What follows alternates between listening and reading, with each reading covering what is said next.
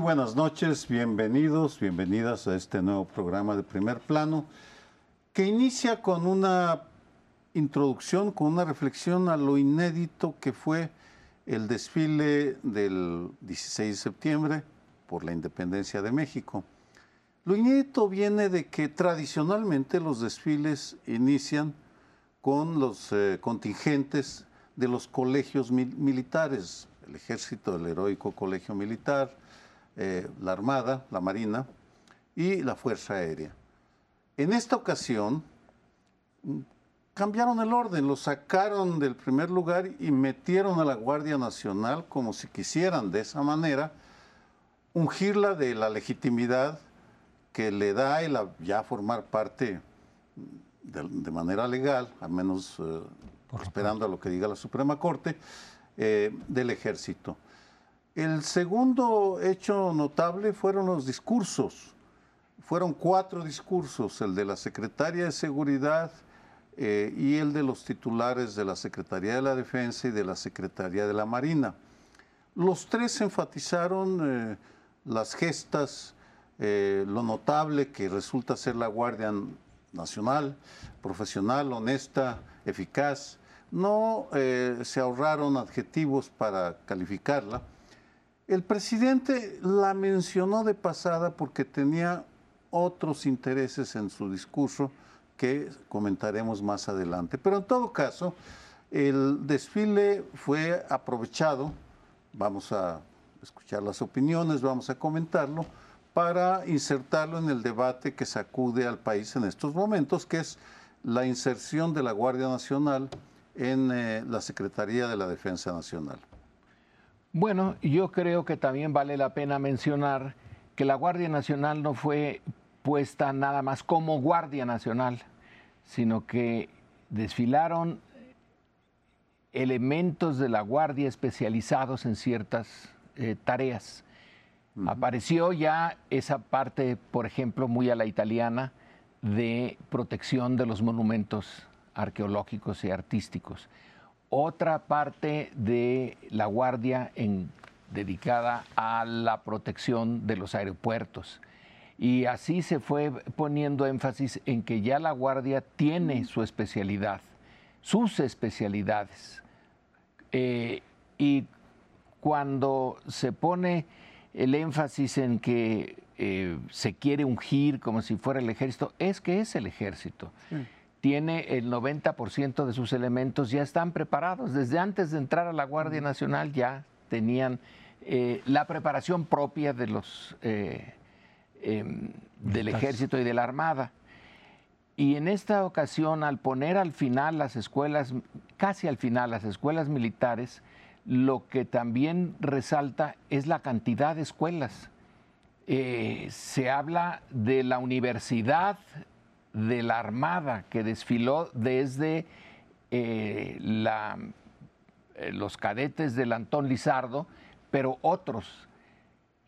Las especialidades están ya muy finamente trazadas a lo largo de todo el ejército. Entonces lo que se quiso también poner en, eh, supongo yo, sobre la mesa es que los que se están haciendo cargo por ahora de la seguridad en las calles y fuera de las calles en todo el país son en buena medida especialistas, cosa que no tenía la otra, eh, el, otro cuerpo. Sí, la Policía eh, Federal tenía también sus especialidades, pero no con, la, con el grado que tienen eh, esto, que es de las burocracias del gobierno la más especializada. Yo quiero irme a la idea original que tenía López Obrador de esto, eh, que la retomó de varios expertos que habían dicho desde hace mucho tiempo, si en México no vamos a tener una guerra con Estados Unidos, ya no. Con Guatemala, pues tampoco, con Cuba tampoco, en fin. Con Belice tampoco. Eh, sí, exacto, y Honduras, etcétera. Entonces, eh, ¿por qué no mejor concentrarse en una fuerza policial, pero aprovechando buena parte de las características del ejército, su disciplina, eh, cierta preparación, pero agregándoles en todo caso otros entrenamientos específicos de la policía sobre todo protocolos de derechos humanos, etcétera. Esa era un poco la idea que habían manejado estos expertos y que la retomó López Obrador y la ha dicho una y otra vez, decir, si no, si no nos vamos a pelear contra nadie, no estamos en situación de guerra, mejor aprovechar esa fuerza para seguridad pública. Sin embargo, yo la diferencia que veo es que la propuesta de estas personas y que yo había suscrito, me sonaba lógico, me sonaba, era convertir el ejército en policía Aquí lo que se está haciendo es convertir la policía, o bueno, lo que sustituyó a la Policía Federal, la Guardia Nacional, al ejército. Primero surgió como Guardia Civil y así se puso en la Constitución. Ahora pasa a ser militar. ¿Cuáles son las diferencias? Más allá de que pareciera decir, bueno, pues son lo mismo. Se está conjuntando la tarea policíaca con la disciplina, la organización, las ventajas que tiene la organización militar. Pero la diferencia que yo veo sería que como policía civil, los miembros de esa policía o de ese cuerpo están sujetos a la justicia civil. En cambio, como cuerpos militares, están sujetos a la justicia militar, que ellos son los que se encargan, que a veces puede haber una utilización sesgada. Y hay otra cosa también, la transparencia. Es decir, en el ejército, por razones de seguridad nacional, todo lo que ocurre ahí, todo lo que se maneja ahí, eh, no, no se no se transparenta la sociedad. En cambio, en las organizaciones civiles sí. Entonces, sí hay una diferencia entre hacer del ejército una policía o al revés, hacer de la policía, bueno, desaparecer la que había y la que hay en sustitución la haces militar. Sí.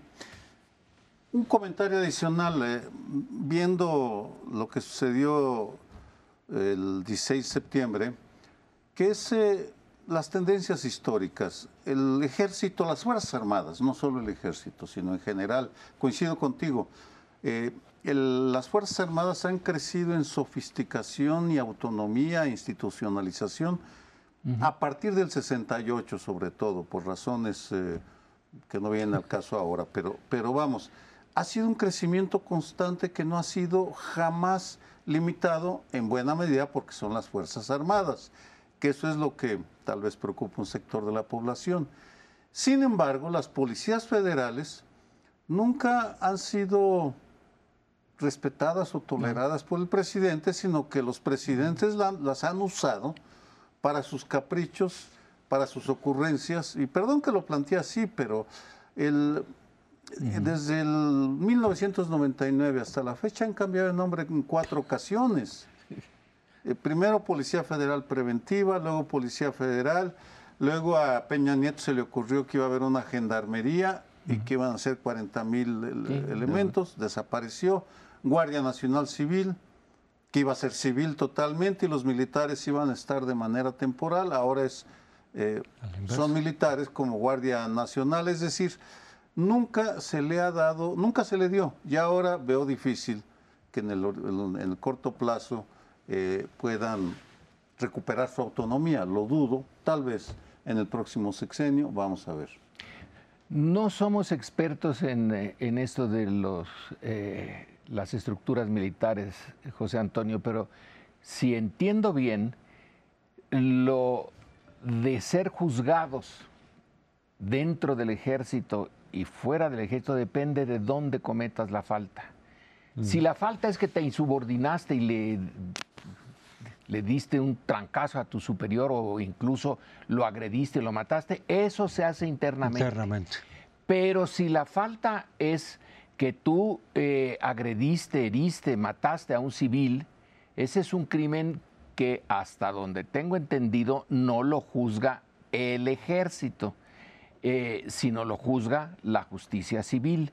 Entonces tienen dos justicias, la interna y la eh, externa cuando rozan o chocan con la sociedad civil. Eh, por lo tanto, no está, no, no es una cosa terrible el que se les juzgue con la justicia militar cuando son eh, cosas internas. Pero lo otro no creo que los esté poniendo a salvo de llegar ante el juez por, y lo veremos al rato, por crímenes que se cometen contra la sociedad civil. Y esto de la eh, transparencia, ¿a poco la policía era transparente? Pues no de que lo sea, ¿no? Sino que eh, es un punto lo que señalas la primera parte. Eh, a ver, yo lo quisiera verificar y en ese sentido, digamos que el daño sería menor. Porque entonces si pueden ser juzgados por la vía civil, como lo señalas, bueno, pues entonces cuando cometieran o si cometen, este, lo otro, lo de la transparencia, pues es que para eso está el INAI. El INAI justamente, antes IFAI, se creó para que cuando el gobierno no quiera dar información a la sociedad civil, a los medios, en fin, a que lo pida, a ciudadanos. Entonces el INAI en principio dice, oye, sí, sí lo tienes que dar o no. Ellos deciden en qué circunstancias sí o no. El INAI también puede decir, no, no se dé esa información porque es cuestión de seguridad nacional. Pero si ven que no hay nada de eso, entonces se, se obliga hay veces que de pronto las, las, propias instituciones públicas no lo dan de todas maneras. Es decir, el INAI no tiene dientes, pues para decirlo así. Tiene la facultad, pero no tiene dientes. Entonces, lo que sí es que todo lo del ejército está de entrada, creo que ahí sí por definición, pues como una cuestión de seguridad nacional. Y en esa medida puede el ejército decir, no, no doy esta información, y el INAI no puede hacer gran cosa. Habría que verificar también ese mm. asunto, pero hasta donde yo lo entiendo, así va. Esa ha sido la, protesta que muchos han dicho, es que todo lo, entonces lo de la Guardia Nacional ahora como ejército, pues ya se va a quedar, digamos, oculto. Eh, fuera de cualquier visión de transparencia. Pero el otro punto que yo sí quisiera insistir es en la preparación.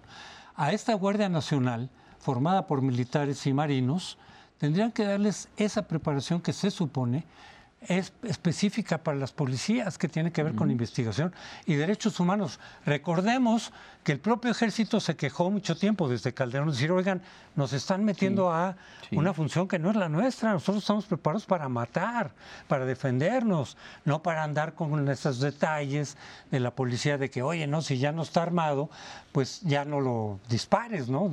Somételo, eh, en fin, respeta su vida, todo ese tipo de cosas. Y ellos dicen, pues no estamos preparados para eso. A nosotros nos disparan y, respondemos con balas. Ahí tendría que haber en todo caso una preparación eh, distinta y especial. Una, algo de estadística. El ejército, las Fuerzas Armadas son las más reacias a entregar información. De acuerdo a las estadísticas del INAI, no hay ninguna duda. Son, no les gusta dar la información un comentario ya al margen, porque para mí siempre ha habido un nexo orgánico entre la ceremonia del grito y el desfile. En el grito es cuando empezó la gesta de la independencia, en el 16 se celebra la independencia, vamos. En ese sentido, yo sé que el presidente no está para ver todos los detalles, pero quien haya organizado el programa del grito, pues eh, creo que no entiende bien lo que está pasando en México, porque eso de invitar a los Tigres del Norte y que los Tigres del Norte hubieran abierto el concierto con Jefe de Jefes, que es un narcocorrido escrito eh, según la versión más extendida para honrar al fundador del cartel de Guadalajara, Miguel Ángel Félix Gallardo, pareció de una torpeza eh, histórica, diplomática, porque le hubieran, habido, eh, le hubieran podido sugerir a los Tigres del Norte, muy buen eh, grupo, que tocaran algún otro corrido, uno, sobre migrantes, por ejemplo, hubiera sido ideal para conectarnos con, con, este, con Estados Unidos y con la diáspora mexicana. Pero eso de lanzarle una oda al crimen organizado me pareció francamente de muy mal gusto. Políticamente incorrecto, porque cuando pues, dices, si el presidente tuviera, el presidente conoce más historia que muchos, en, casi que la mayoría de sus conciudadanos. Entonces no es por eh, desconocimiento de la historia. Yo creo que ahí sí fue una eh, mala decisión de quien vio el programa antes de que lo cantaran los Tigres del Norte. Ciertamente no fue la mejor de las... En fin, eh, pues nos tenemos que ir, regresamos en unos segundos, eh.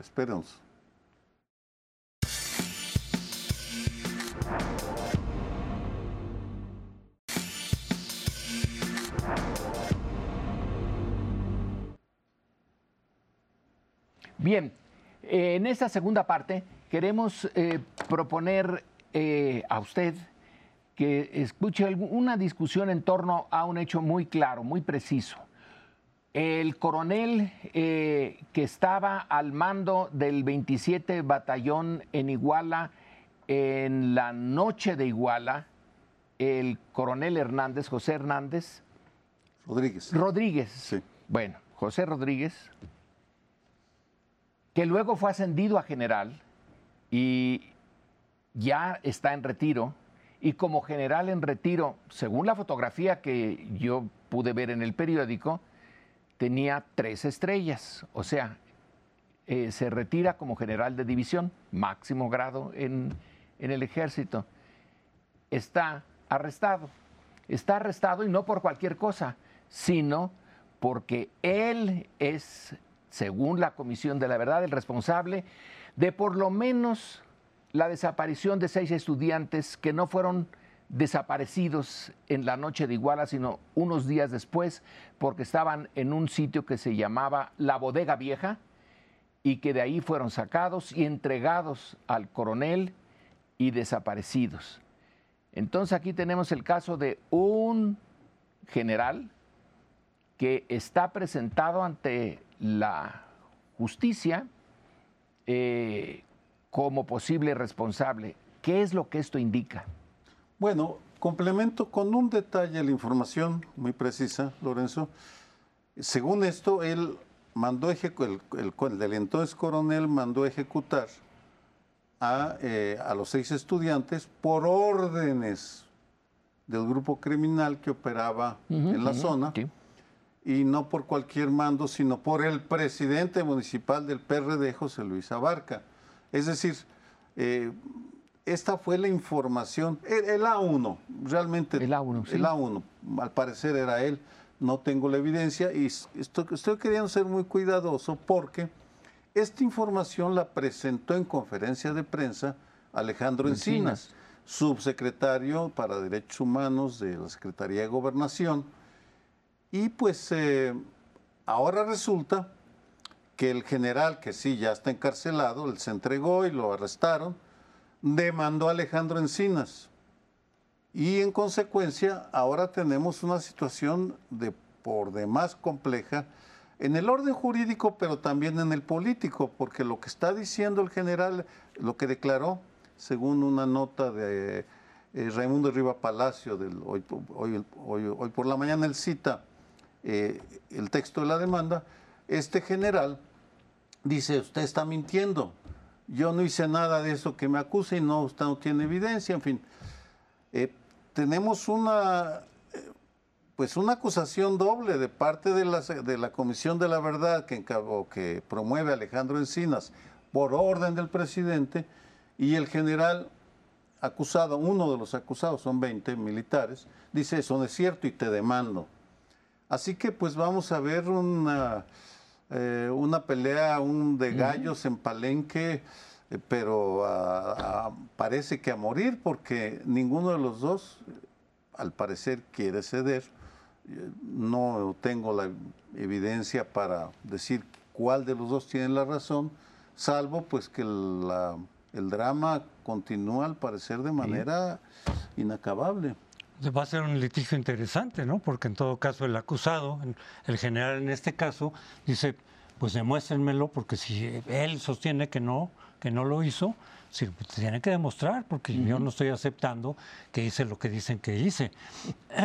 Pero por otro lado también, a mí me llama la atención esto. Durante esos años, desde que pasó lo de los estudiantes, se decía fue el Estado, no refiriéndose a las policías municipales que son parte del Estado, sino decía, no, no, no, y de hecho el ejército participó, pero como si el ejército desde sus mandos superiores hubieran deliberadamente participado en el asesinato o en las órdenes o en, o en una parte de eso. Y por eso decían, no, pues es el ejército y por lo tanto el gobierno federal. Como que esa era la parte del discurso que se mantuvo. Si ahora se dice, sí, ya ven cómo si hay un militar, sí, pero no recibiendo órdenes de arriba, no. sino vinculado con el crimen organizado, ya por su lado, o, no está así el planteamiento? No, no, coincido contigo, pero aquí la pregunta es, conociendo la estructura vertical que, que hay en el ejército, sabiendo que en todo batallón, en todas las unidades del ejército hay eh, una unidad que informa a la sección segunda, que es la de inteligencia del ejército, la pregunta que, que nos hacemos muchos es, esa es lo que pasó en Iguala. ¿A quién se le informó? ¿Al general Cienfuegos? El general Cienfuegos informó al presidente Peña Nieto. Sobre eso no han dicho absolutamente nada. Puede ser que no lo hayan informado, pero me parece muy raro que ante la gravedad de los acontecimientos el general no hubiera, eh, o el coronel entonces no hubiera informado a la sección segunda, etcétera, etcétera, etcétera. Ok, desde luego entonces sí, se puede ver por ese lado, pero a final de cuentas la acusación, que es un poco lo que sí es, por estar vinculado con el narco, por hacer su juego aparte y no involucrar a la institución como tal. Quizá por ello se aceptó de parte del ejército que digan, bueno, procesenlo si ustedes tienen los elementos, porque no se está involucrando a la institución como tal, creo yo, sino decir a un general, un miembro. Ya lo sabido, pues pasó con, con Rebollo, ¿cómo se este, Gutiérrez, Rebollo. pues miembro del ejército y resulta que estaba vinculado con el Señor de los Cielos, bueno, pues él es el responsable, él es el culpable. Claro que de, todas maneras se ve que el ejército no es impenetrable por el narco, pero ya no es una decisión institucional. Eso como que libera de alguna manera, creo yo, esta acusación a la institución militar. Y no hemos sabido de otros. Eh, yo traigo por ahí un apellido pero eh, no salió en, la prensa. No es el eh, Gutiérrez Rebollo o este eh, general Rodríguez. Rodríguez, sí. Rodríguez. José Rodríguez. Hay otros, pero se ha mantenido esto más o menos en, en silencio. Lo importante ahora es que después de tantos años, esto pasó en 2014 eh, se guardaron todos estos silencios y todavía al principiar el gobierno de Andrés Manuel estuvo lento eso, pero ya está saliendo algo que no había salido. Si el general dice, el subsecretario miente y el subsecretario eh, sostiene lo contrario, creo que es la sociedad la que va ahora a penetrar en ese eh, caja negra que es eh, o ha sido el ejército, porque esto ya nos tiene que informar cualquiera de las dos cosas. O se mantiene la, acusación o falló la comisión de la verdad. Eh, como quiera que sea, van a tener que salir más datos.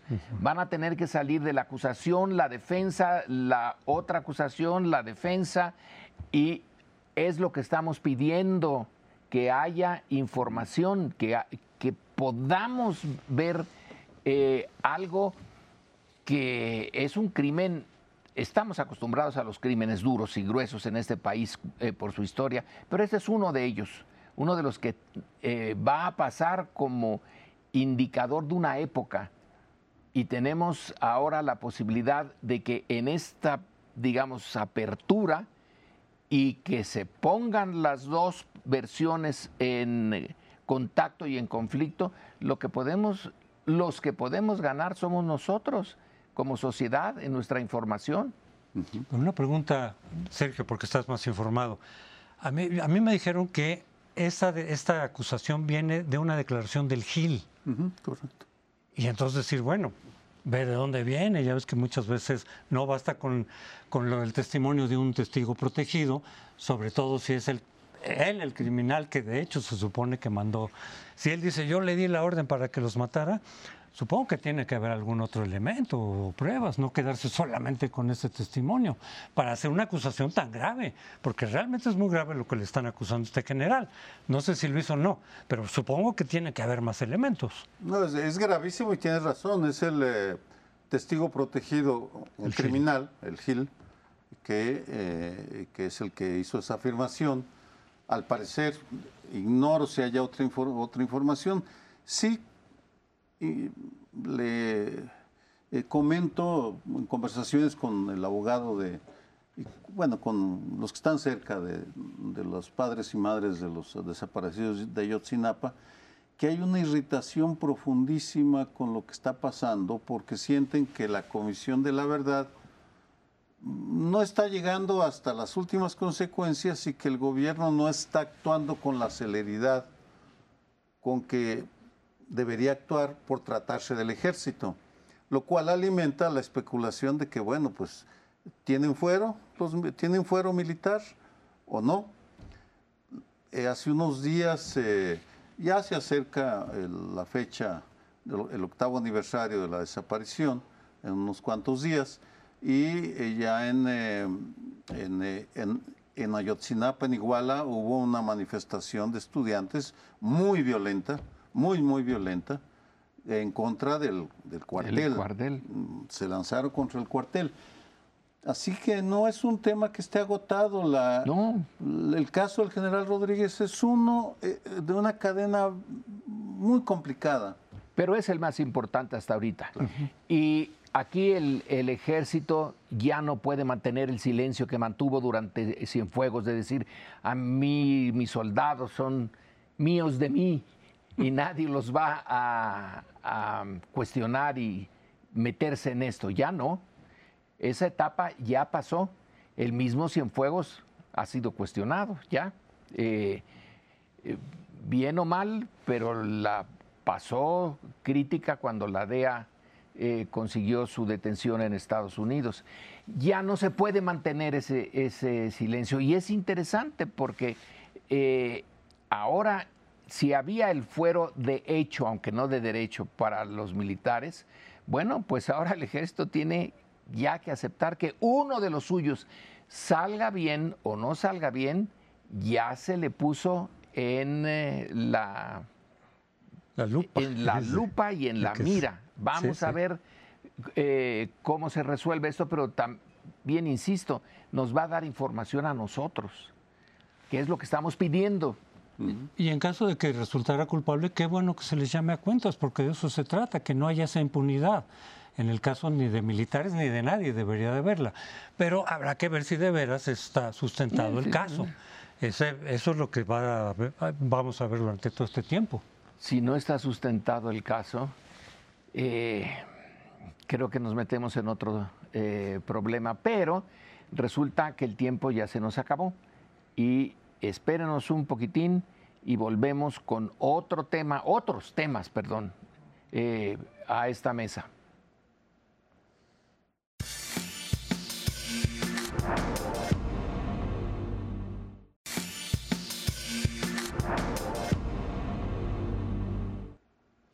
En esta semana llegará al Senado pues la reforma a un transitorio de la Constitución para ver si se alarga o se prolonga la estancia del ejército en las calles. De el 2024, me parece que es marzo, cuando está en la Constitución que deberían de regresar el ejército a sus cuarteles, o hasta el 28, que es la propuesta que hizo el PRI y que ya pasó en la Cámara Baja. Yo quiero distinguir porque he visto que hay, de pronto hay mucha confusión en muchas personas entre lo de la Guardia Nacional, que ya es parte del ejército, eso ya pasó en ambas cámaras del Congreso. Habrá que ver lo que diga la, Corte, en su momento, pero es algo distinto a esto. Es decir, no es lo mismo, son temas diferentes. Este es que el ejército se mantenga en las calles de todas maneras, no solo la Guardia Nacional, pues en el papel que ha tenido de tratar de ayudar en lo que se pueda a la seguridad pública hasta el 28, es decir, cuatro años más. Ahí también es un tema en sí mismo de discusión sobre si es lo que conviene o no, que le están amarrando las manos al presidente que viene, de quien quiera que vaya a ganar, ya está programado desde este gobierno y el Congreso lo que va a pasar en la mayor parte de su gobierno. Pero en fin, y por otro lado viene el asunto político, la repercusión política. Como había dicho el PRD, había propuesto que se retirara esta iniciativa por parte del PRI y que se sentaran con cierto tiempo a ver cómo se le podía dar una solución a ese problema, que, ahí está, el problema de qué hacemos en el 24. Eh, para que se lograra, digamos, un mayor consenso y no este madruguete. No, se, de todas maneras se pasó, el PRI nos echó para atrás, porque suponemos que hay ahí el intercambio de impunidad de Alejandro Moreno a cambio de que llevara a cabo esta iniciativa. Entonces, la coalición con Alejandro Moreno, los tratos con Alejandro Moreno ya se rompieron. Sin embargo, Marco Cortés y el PRD dijo, este, mm, es con, con Alejandro Moreno la bronca, no dijo con el PRI. Quiere decir que está dejando abierta la puerta para que si más adelante con alguien más del PRI, en fin, creo que desde el punto de vista estratégico está bien dejar la puerta abierta para que quienes les interesa la coalición y no romper definitivamente. Lo que sí quedó claro es con Alejandro Moreno ya no hay nada, por razones hay una cantidad enorme de partidas de ajedrez que están jugándose en todo esto porque dependiendo de lo que voten este miércoles en el Senado, eh, sabremos lo que pasa con Ricardo Monreal y sus aspiraciones de seguir en la Junta de Coordinación Política. Legalmente puede seguir, vamos a ver si lo eh, aceptan todos los senadores de Morena. Segundo, el enorme pragmatismo que están mostrando los partidos de la coalición opositora, porque de repente, cuando parecía que ya no había, que era un callejón sin salida, salen con una idea eh, bien interesante. La Alianza Nacional no va con Alito, pero en, el nivel local sí nos podemos entender y sí podremos llegar a acuerdos en eh, Coahuila, el Estado de México y tal vez otros, ya para el 24 en, otros lugares. Es decir, no está todavía nada escrito porque ante esa maniobra Morena reacciona diciendo, ah, pues me refiero a Mario Delgado, nos quedamos hasta después de las elecciones del 24, nos quedamos la, dirigencia, eh, modifican los estatutos, así que a golpes de estatuto pues eh, responden, los golpes de los estatutos los manejan ignorando los estatutos o cambiándolos simplemente. Pero yo creo que el asunto está complicándose por varios lugares. Tú apuntabas, eh, Sergio. Eh, yo creo que no es tan difícil que eh, logre la mayoría de dos tercios en la Cámara de Senadores mañana. La iniciativa que fue del PRI, este, la, la del presidente fue retirada, nada más para cambiar un transitorio, ¿no? Y a pesar de eso, ya el eh, Morena y el PRI nos mostraron lo que pueden hacer. Es decir, cambiarse a última hora.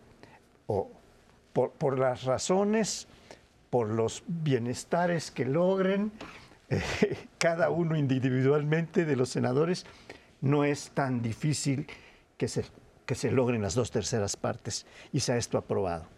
Sin embargo, yo tengo una duda de constitucionalistas, si ustedes quieren, que es si se puede cambiar un transitorio.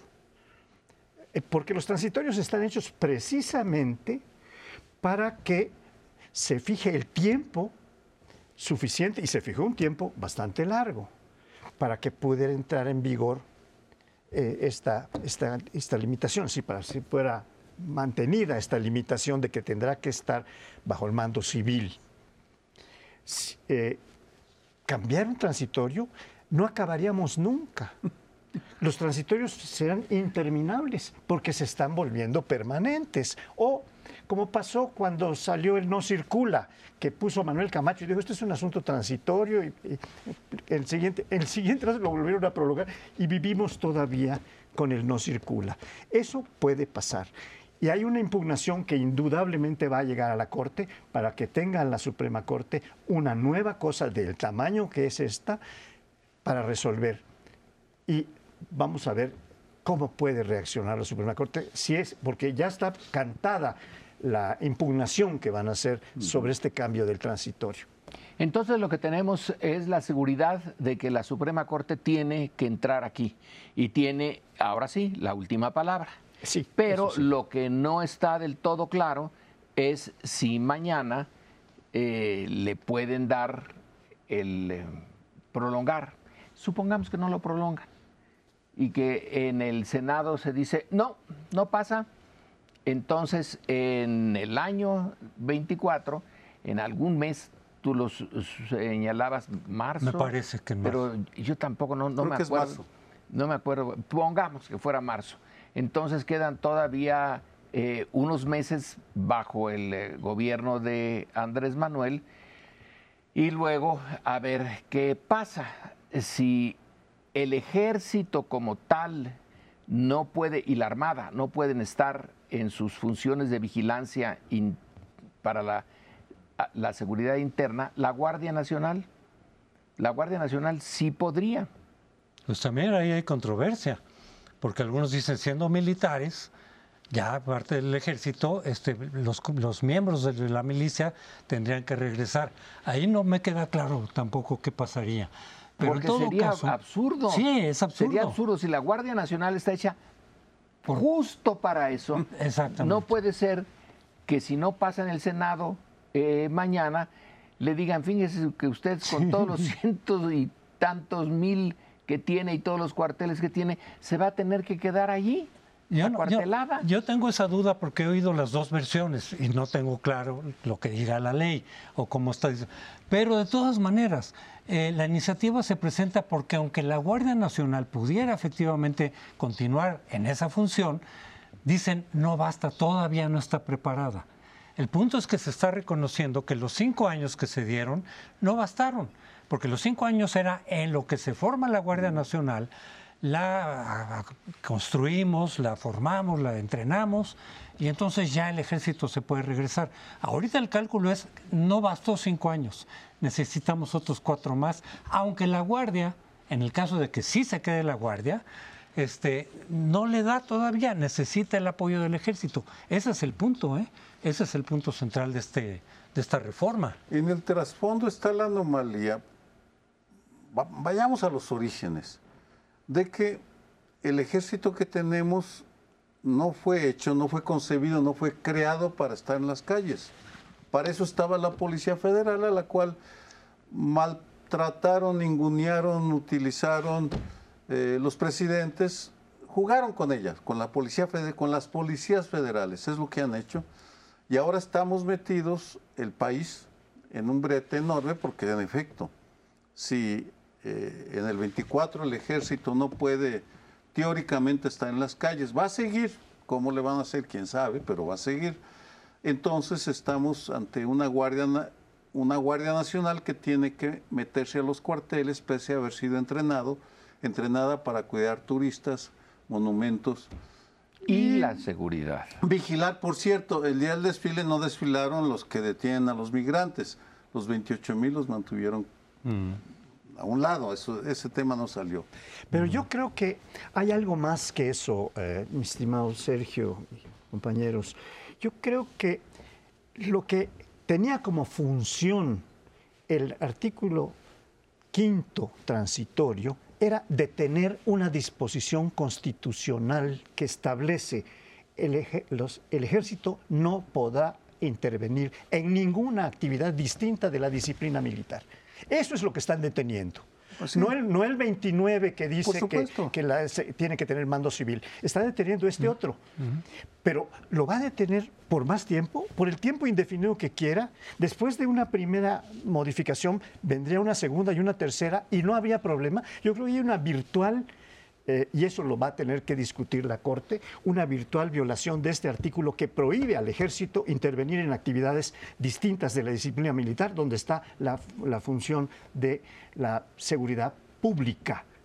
Ahí no puede intervenir el ejército por constitución. Entonces, no se está violentando nada más un, un, artículo, se estaría violentando otro. Pero vamos a ver qué dice la Corte en todo caso. Pero si el ejército es como dice Sergio, que no debe de estar en esas funciones, que no se hizo para eso. Pues ¿para qué otra se hizo? Ya lo hemos discutido aquí muchas veces, se hizo nada más para problemas internos. Sí, pero en el eh, hay un memo de 1921 del Ministerio de Guerra Álvaro Obregón que dice, no queremos que haya guardias civiles, no queremos que haya policías federales, es decir, querían monopolizar el poder incluido a la seguridad pública. Ese fue ese el problema. Pero fíjate, Alonso, precisamente de lo que decíamos, si lo convierten en policía nacional al ejército, entonces sí puede seguir todo el tiempo. Eh, otra vez esta bifurcación de los papeles del ejército y la policía. Pero en fin, nos vamos al siguiente segmento.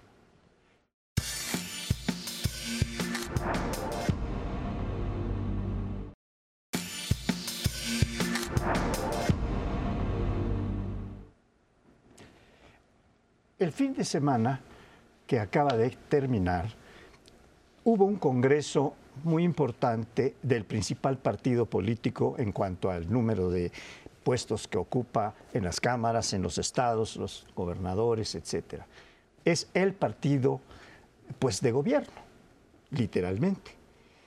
Y este congreso está preparado para nombrar a los candidatos de este partido o para elegir a los, diputados, a los candidatos de ese partido para las elecciones que siguen, las dos del, eh, de, los estados, Coahuila y Estado de México, y la de 24, que es una elección magna, donde cambian varios estados, muchos municipios, las dos cámaras del Congreso y, desde luego, el presidente de la República. ¿Qué es lo que yo encuentro para que podamos discutir que, se revela en este Congreso, que está totalmente decidido que la candidata es Sheinbaum, es Claudia Sheinbaum. El número de, representantes que tiene que van a votar por ella es infinitamente superior a cualquiera de las otras corcholatas. Incluso dos de las corcholatas no se presentaron al Congreso. Se presentó nada más Adán López y Claudia. Pero Adán López también está considerado, porque tiene muy bajas posibilidades según las encuestas, que es, va a ser una especie de tapar o guardarle la espalda a Claudia. Los otros dos creo que ya se pueden dar por retirados. Eh, no lo van a hacer, sobre todo Ebrar, porque cree que puede tener mucho apoyo. Pero yo creo que ahí quedaron ya planteadas las candidaturas para el 2020. 24 a la presidencia de la República. Se los dejo a ustedes. Pues es, en términos de, la organización de un partido, es eh, fascinante la manera como se renovó la cúpula de la Convención Nacional de Morena, porque en realidad aplicaron el principio eh, leninista de o bolchevique de capturar la cúpula de las estructuras políticas y lo que vimos en la convención es que los gobernadores o la jefa de gobierno se apropiaron de buena parte de los delegados que están en la convención y en la medida en la cual los gobernadores están a favor de Sheinbaum, que parece el caso que la mayoría están con ella, coincido plenamente contigo de que ya está resuelto el juego de la sucesión, la tapada es Claudia Sheinbaum, la preferida del presidente, y solo queda la especulación de qué van a hacer Ebrard, el secretario de Gobernación, Adán Augusto López y Ricardo Monreal, que está jugando por ahora un, papel más bien testimonial. Y tal, y queda por ahí ya haciendo estos, eh, estas comparaciones a principios del siglo XX, el papel testimonial de Rosa Luxemburgo, que lanzó un movimiento opositor a esta tendencia en Alemania, allá la mataron. Y aquí tenemos a John Ackerman, que está lanzado con un, no bueno, está movilizando, está haciendo un trabajo de base que debe le vamos, quién sabe hasta dónde vaya a llegar, pero está teniendo convención tras convención. Este fin de semana se, dio un, se dio un agarrón con Fisgón Monero, Rafael Barajas, monumental, que pasó por internet 12 minutos de gritos y sombrerazos en, en esa convención. Tal vez sea solo testimonial y el aparato del partido controlado por los gobernadores sea el que prevalezca. Eso, eso es imposible, pero coincido, el resultado ya está cantado. A ver, eso de que el control de los gobernadores, antes era el control del presidente, ¿no? Es el, sí, es el regreso a, los Y ahora dices eh, el control de los gobernadores, o sea que se ha pluralizado esto. Eh, antes los gobernadores eh, quizá en los orígenes del partido, quizá ahí por los 1900 fines de los 20, eh, los 30, pero después ya no. Ahora, otra eh, señal. La jornada, la jornada saca tres páginas el día de hoy con Sheinbaum, con Adán Augusto y con Ebrard. Si uno las lee, Ebrard tiene ahí una defensa pues hasta de los archivos históricos de la Secretaría de Relaciones, pero nada en relación a lo que se supone que si es precandidato debía de poner su eh, programa allí. Adán Augusto tampoco. En cambio, Claudia es punto por punto el programa de Andrés Manuel. Todo eh, las partes centrales de la visión del mundo y de la política y de México y del cambio eh, en el régimen es Andrés Manuel. Casi podría firmarlo Andrés Manuel eso. Y primero los pobres, eh, que es, un, es, una eh, bandera formidable en un país de pobres. Primero los pobres le fue interesante que la sacara eh, Andrés Manuel, pero ahora la refrenda Claudia. Entonces, en este periódico que es eh, el que es proclive a, ver con buenos ojos a la morena, salen tres y de los tres una es la que hace realmente su programa y el resto no. Yo recuerdo un artículo tuyo de no hace mucho tiempo, Lorenzo, donde ah, hablabas del general ah, Cárdenas. ¿Me vas a atacar? No. Ah. Hablabas del general Cárdenas, que tenía a Mújica, que era el continuador natural de su proyecto, y se fue con Ávila Camacho, pues que ya fue por otro lado. Eh, y yo hice, bueno, el parangón aquí, yo creo que Claudia sería la equivalente de Mújica, pienso, porque justamente está continuando todo el proyecto de López Obrador, es la garantía de que continuaría por ese camino. Mientras que Marcelo, muchos lo vemos, y por ahí lo sugirió en una mañanera López Obrador sin mencionar el nombre, me parece ah, claramente que estaba refiriéndose a Marcelo, es decir, más moderado en el sentido de que se iría más al centro, corregiría algunas de las políticas de López Obrador. Y creo que mucha gente lo ve así, este, independientemente de que lo apoyen o no lo apoyen, incluso dentro de Morena.